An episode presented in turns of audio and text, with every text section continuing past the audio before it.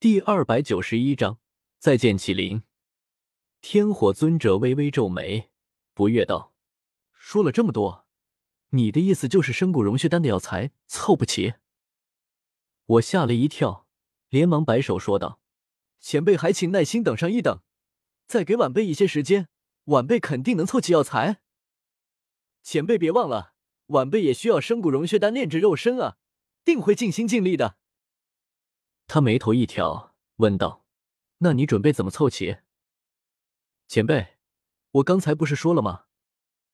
我干笑一声，说道：“听说黑角域有一场大拍卖会要举行，晚辈可以派人去参加，或者我们亲自去参加也行。”天火尊者的眉头总算松下来，没再纠结这个问题，改而问道：“要炼制肉身，还差一头七阶魔兽的血脉精髓。”你那里有七阶魔兽的消息吗？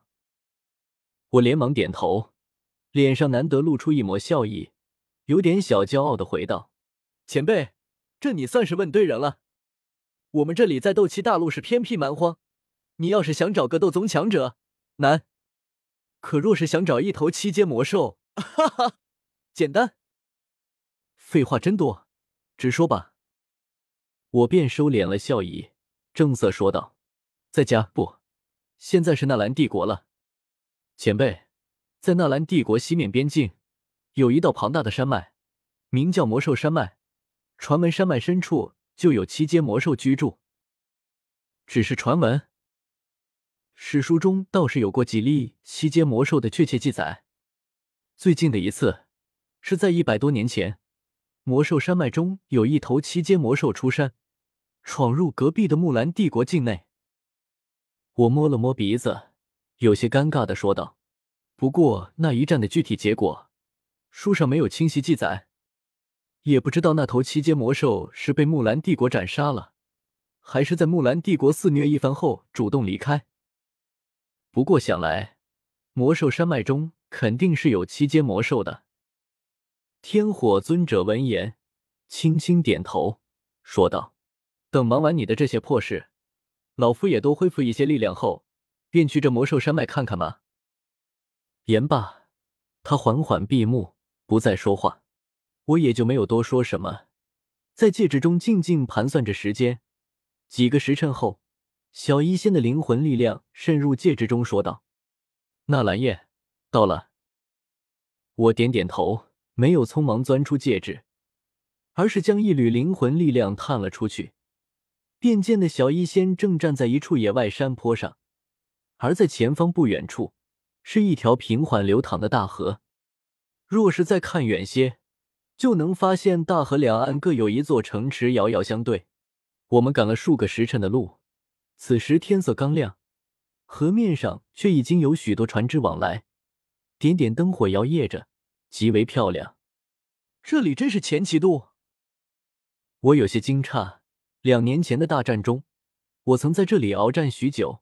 那时候这里两军对垒，平民早已经逃光，到处荒芜一片，只剩下遍地的尸体和折断的金戈。可区区两年时间，这前旗渡竟已如此繁华。虽然是因为这里地处交通要道，四方商旅都必须汇聚过来，但也足以让人惊叹。启灵这丫头，比我想象的还要能干啊！这里乃原出云东境，大战后被分割给了蛇人族，又由蛇人族八大部落之一的魅蛇部落统治。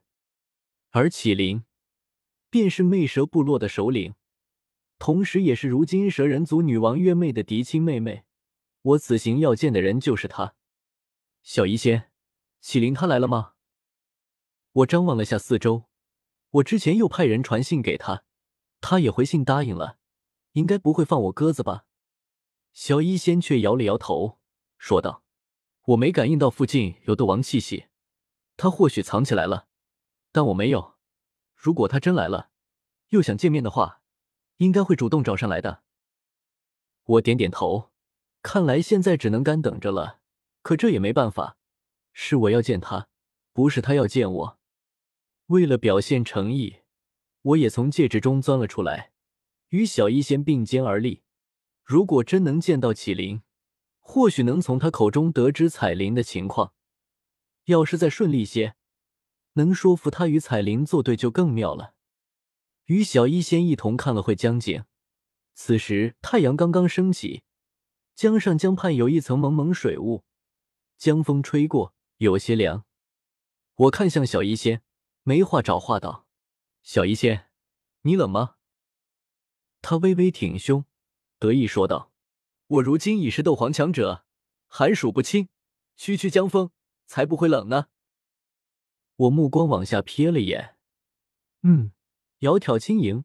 这么多年过去，小医仙真的是长大了，再不是青山镇时初见的小姑娘了。我如今是灵魂体，同样不怕冷。嘿嘿，说了个有些冷的笑话，小医仙却没笑。他微微挑眉，偏头看向北方，轻声说道：“他来了。”我顺着他的目光看去，果然见到了一名蛇女。